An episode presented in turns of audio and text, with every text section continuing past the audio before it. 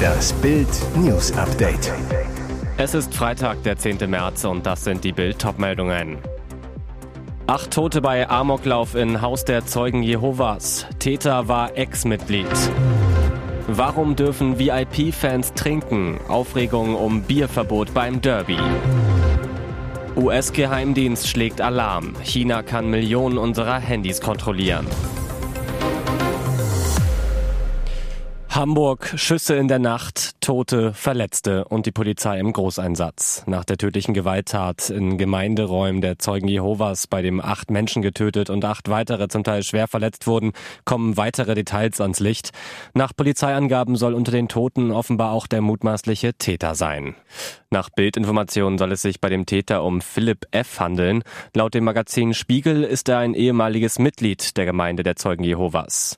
Er war vor der Tat bei der Polizei nicht aktenkundig, demnach auch nicht als Extremist aufgefallen.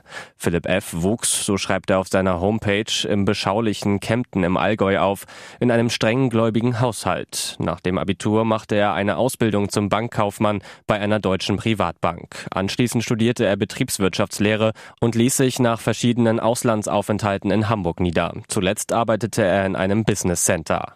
Auf seiner Unternehmenswebsite beschreibt er sich selbst als multikulturell und bekennender Europäer. Es geht um Bier, Meisterschaft und Rettungskampf. All das, wofür die Fußballherzen im Pott pulsieren. Vom 100. Pott-Derby zwischen Schalke und Dortmund beantwortet Bild die wichtigsten Fragen. Alkoholverbot in der Arena. Warum dürfen VIP-Fans trotzdem trinken? Die härtesten Anhänger beider Vereine müssen trocken bleiben, doch in den gut beheizten Logen wird Bier fließen. Begründung, ausschließlich der Verkauf von Alkohol sei untersagt. Pech gehabt, wer sich in diesen Zeiten keine VIP-Karte leisten kann. Fanärger aus der Nordkurve ist programmiert. Kann Reis Derby? Und wie? Schalkes Trainer Thomas Reis verlor noch nie gegen den BVB. Vergangene Saison holte er mit Bochum vier Punkte. Ist Kobel wieder fit? Dortmunds Torhüter Gregor Kobel saß zuletzt zweimal angeschlagen draußen. Tendenz, der Schweizer schafft es wieder nicht, steht dann aber gegen Köln in der Startelf. Im Derby würde wieder Alexander Meyer spielen. Wo läuft der Pottgipfel im TV? Ab 17.30 Uhr bei Sky. Als Experten analysieren Julia Simic und Lothar Matthäus für den Bezahlsender. Sebastian Hellmann moderiert, Wolf Christoph Fuß kommentiert. Es war ein Albtraum, den Mutter und Tochter wohl nie vergessen werden. Vier Einbrecher hielten sie gefangen. Am Donnerstagabend zwischen 20 und 20.45 Uhr waren die Verbrecher in ein größeres Einfamilienhaus in Königswinter in NRW eingestiegen und trafen dort auf die beiden Bewohnerinnen. Einer der Täter hielt die beiden in Schach, während seine Komplizen die Wohnung durchsuchten, teilte ein Polizeisprecher mit. Die Bewohner wurden aufgefordert, sich hinzusetzen. Für die Dauer des Einbruchsgeschehens blieb einer der Täter in ihrer unmittelbaren Nähe. Einer der Männer hatte eine der Geschädigten mit einer Art Brechstange bedroht, teilte die Polizei mit. Als die Einbrecher flüchteten, suchten die Frau und ihre elfjährige Tochter Hilfe bei den Nachbarn und riefen die Polizei. Sie blieben unverletzt. Die Ermittler fahndeten unter anderem mit Hilfe eines Hubschraubers, mehreren Streifenwagen und einem Mantrailing-Hund nach den flüchtigen Tätern, bislang aber ohne Erfolg. Spionagealarm. Das kommunistische China könnte dank einer App Millionen Handys kontrollieren. Dies sagte Chris Wray, Chef des US-Inlandsgeheimdienstes FBI vor dem Geheimdienstausschuss des US-Senats. Gemeint die unter Kindern und Jugendlichen populäre Video-App TikTok, die auch in Deutschland jeden Tag millionenfach genutzt wird. Bereits im Dezember warnte FBI-Chef Ray, dass die chinesische Regierung bereits den Algorithmus der TikTok-App kontrolliert, der darüber entscheidet, welche Videos den Nutzern vorgeschlagen werden. Dies mache es Peking möglich, die Nutzer zu beeinflussen, ihr Verhalten in der App zu manipulieren. Zudem habe die China-Diktatur die Möglichkeit, Nutzerdaten zu sammeln.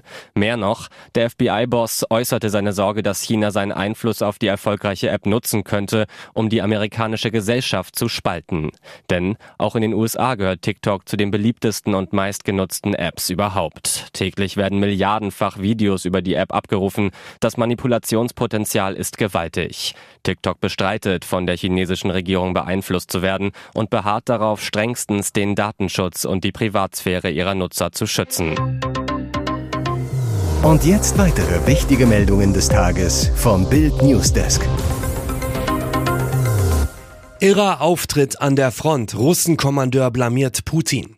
Dieser Auftritt ist ein Affront gegen die militärische Führung in Moskau. Russensöldnerchef Jewgeni Prigoschin hat sich im gerade erst von seinen Kämpfern besetzten östlichen Zentrum der umkämpften Frontstadt Bachmut gezeigt. Damit blamiert er den Kreml, aber auch für Kiew ist der Auftritt äußerst unangenehm.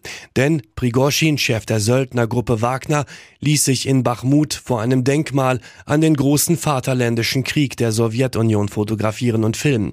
Dabei richtete er einige Worte an den ukrainischen Präsidenten Volodymyr Zelensky und lobte ihn für die Entscheidung, Bachmut nicht aufzugeben, sondern weiter um die Stadt zu kämpfen. Ein vergiftetes Lob warf er ihm doch auch vor, Kinder und alte Leute gegen seine Söldnerbande einzusetzen.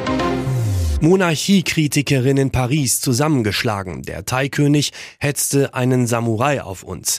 Bildweis aus Ermittlerkreisen, der heimtückische Überfall war kein Zufall. Keiner entkommt dem langen Arm des Tai und schon gar nicht seinem Samurai. Die brutalen Hiebe in der Stadt der Liebe kamen einem mutmaßlichen Handlanger des thailändischen Königs Rama dem Zehnten jetzt teuer zu stehen. Ein französisches Gericht in Paris verurteilte den Ex-Polizisten und Gründer der Prager Samurai-Schule Peter Donatek wegen Anstiftung zur schweren mehrfachen Körperverletzung und Mittäterschaft zu vier Jahren Gefängnis. Außerdem darf er nach Verbüßung seiner Strafe französischen Boden nicht mehr betreten. Der Tscheche soll vor vier Jahren zwei Männer beauftragt haben, in Paris die zwei thailändischen Exiloppositionellen hinterhältig anzugreifen und zusammenzuschlagen. Die Quittung für den jahrelangen Widerstand der pro-demokratischen Dissidenten gegen die Monarchie in Thailand? Kritik an der Monarchie ist in Thailand ein Kapitalverbrechen.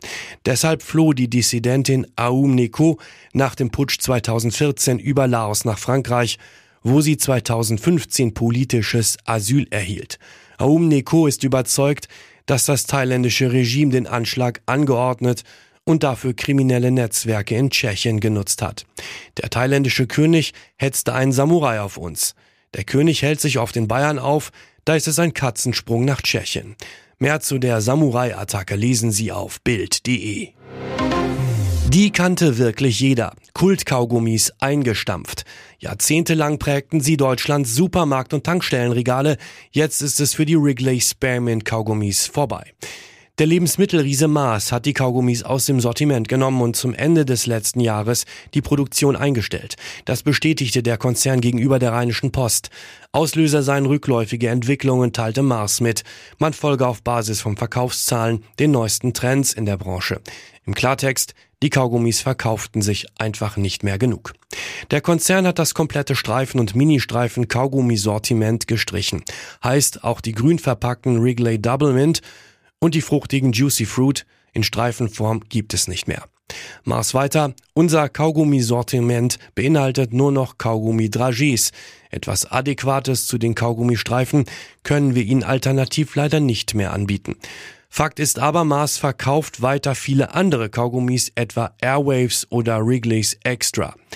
Der Lebensmittelriese hatte die Wrigley Company 2008 übernommen. Erst Ende Februar war das Aus eines anderen Kultprodukts bekannt geworden.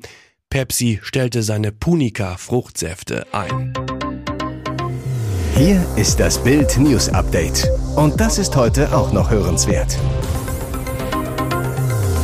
Jetzt macht Robert Habeck endgültig ernst mit dem Verbot von Öl- und Gasheizungen. Bild erfuhr, der Wirtschaftsminister hat den entsprechenden Gesetzentwurf von 95 Seiten an die Ministerkollegen verschickt. Inhalt Ab 2024 Einbauverbot von Öl- und Gasheizungen.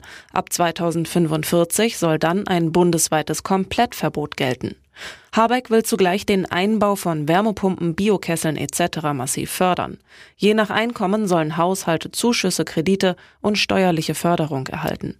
Was Habeck verschweigt, was der Heizhammer Eigentümer und Mieter insgesamt kosten wird. Unter Punkt E Erfüllungsaufwand für Bürgerinnen und Bürger heißt es im Entwurf nur, wird nachgereicht. Die Regierung plant einen Heizhammer und sagt nicht, wie teuer es wird. Dafür hat das Wirtschaftsinstitut RWI nachgerechnet. Experte Professor Manuel Frondel kommt auf Kosten von einer Billion Euro. Macht umgerechnet 12.500 Euro für jeden Bundesbürger. Entsprechend gibt es bereits Widerstand. Nach Bildinformationen wird unter anderem Finanzminister Christian Lindner das Gesetz so nicht mittragen und dringt auf zahlreiche Änderungen. Unter anderem soll es kein konkretes Verbot zum Beispiel für Gasheizungen geben. Pikante Verhandlung vor dem Landgericht München. Es geht um Starcoach Thomas Tuchel, seine Ex-Frau Sissi und eine Mail. Hintergrund. 2021 gewann Tuchel mit dem FC Chelsea noch die Champions League. Danach wurde er zum FIFA-Welttrainer des Jahres gewählt. Im September 2022 dann die überraschende Entlassung. Offizielle Begründung sportlicher Misserfolg. Nach Bildinformationen lag Tuchel über Kreuz mit dem neuen US-Besitzer, der sich sogar in die Aufstellung einmischen wollte. Gestern war das Chelsea aus Bestandteil einer Verhandlung vor dem Landgericht München I zwischen dem Ex-Paar, 13 Jahre Ehe, zwei Töchter. Tuchel wollte Sissi per einstweiliger Verfügung verbieten, den Inhalt einer E-Mail von 2023 zu verbreiten. Nach Bildinformationen soll die frühere SZ-Journalistin darin Tuchel über einen angeblichen Anruf informiert haben, den sie aus England erhalten haben will. In dem Telefonat seien ihr angebliche Gründe für seine Entlassung bei Chelsea genannt worden. Die Spieler hätten angeblich keinen Respekt mehr vor ihm gehabt, was nach Bildinformationen nicht stimmt. Auch Dinge außerhalb des Platzes hätten eine Rolle gespielt. Der Startrainer erschien nicht zur Verhandlung, nur seine Ex kam zum Termin, wirkte aufgelöst. Gegenüber Bild wollten sich beide Parteien nicht äußern.